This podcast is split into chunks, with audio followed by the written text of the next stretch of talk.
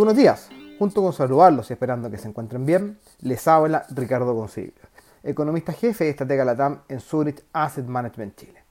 Hoy voy a comentarles acerca de la actualización del escenario fiscal para el año 2021 presentado por la Dirección de Presupuesto en su informe de finanzas públicas del primer trimestre de este año, el que considera actualizaciones del escenario macroeconómico y los nuevos paquetes de estímulo fiscal.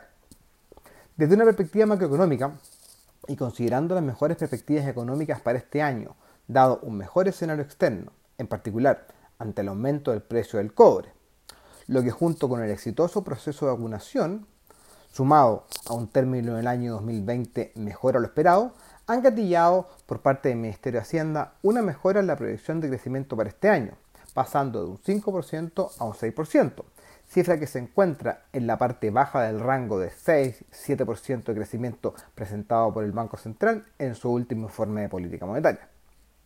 El Ministerio de Hacienda estima que la demanda interna aumentaría un 10,7%, esto se encuentra por sobre el 8,8% que habían estimado previamente. La mejora se explica por un mejor desempeño del consumo privado y de la formación bruta de capital, esto último considerando el importante repunte en las importaciones de bienes de capital y los mayores niveles de confianza de las empresas respecto de lo que esperaban hacia fines del año 2020.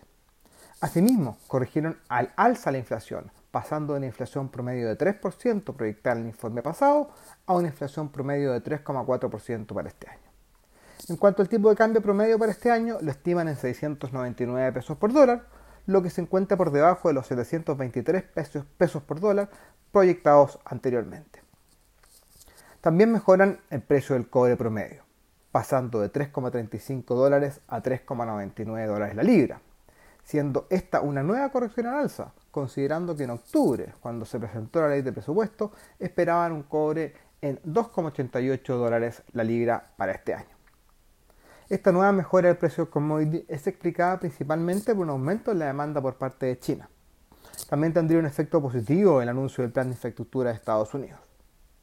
Por otro lado, la menor oferta mundial, dadas las limitaciones de, de producción derivadas del COVID, han hecho caer los inventarios durante el primer trimestre de este año, aunque actualmente ya se observa cierto grado de normalización en esta variable.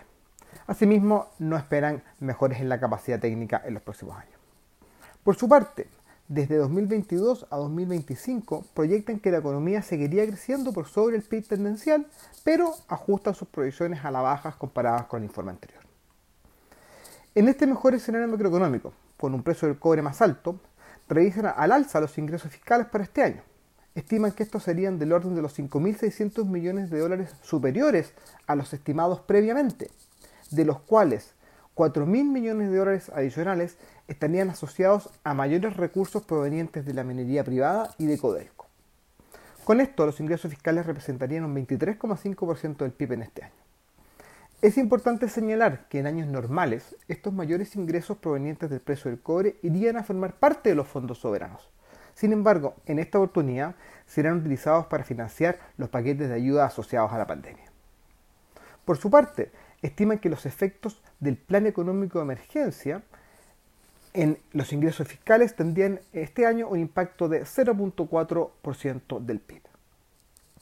En cuanto al gasto del gobierno central, se proyecta un crecimiento real de 9,2% en comparación con 2020.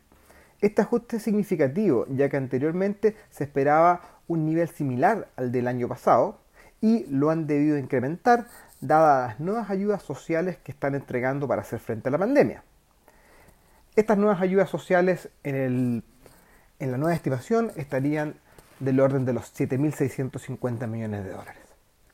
De esta manera, el gasto del gobierno central representaría el 27,3% del PIB en este año.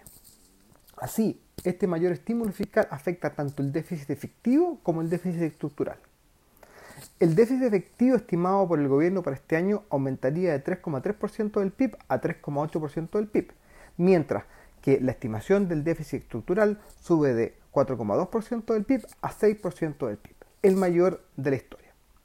El ministro de Hacienda señaló que en la medida que la crisis sanitaria y que la pandemia vayan desapareciendo, también lo harán estos gastos transitorios, convergiendo el déficit hacia el marco de entendimiento que tenemos para los próximos años. Respecto a la deuda pública, el informe estima que ésta alcanzaría el 33% del PIB este año y un 36,6% del PIB en 2022, convergiendo a 39,5% del PIB en 2025. Estas proyecciones representan una mejora significativa respecto a las proyecciones presentadas en los informes anteriores, lo que sería explicado por un mayor precio del cobre que le permitiría al Estado tener mayores ingresos y contener de esta manera el crecimiento de la deuda.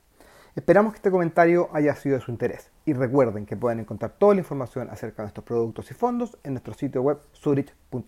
Muchas gracias y que tengan una muy buena semana.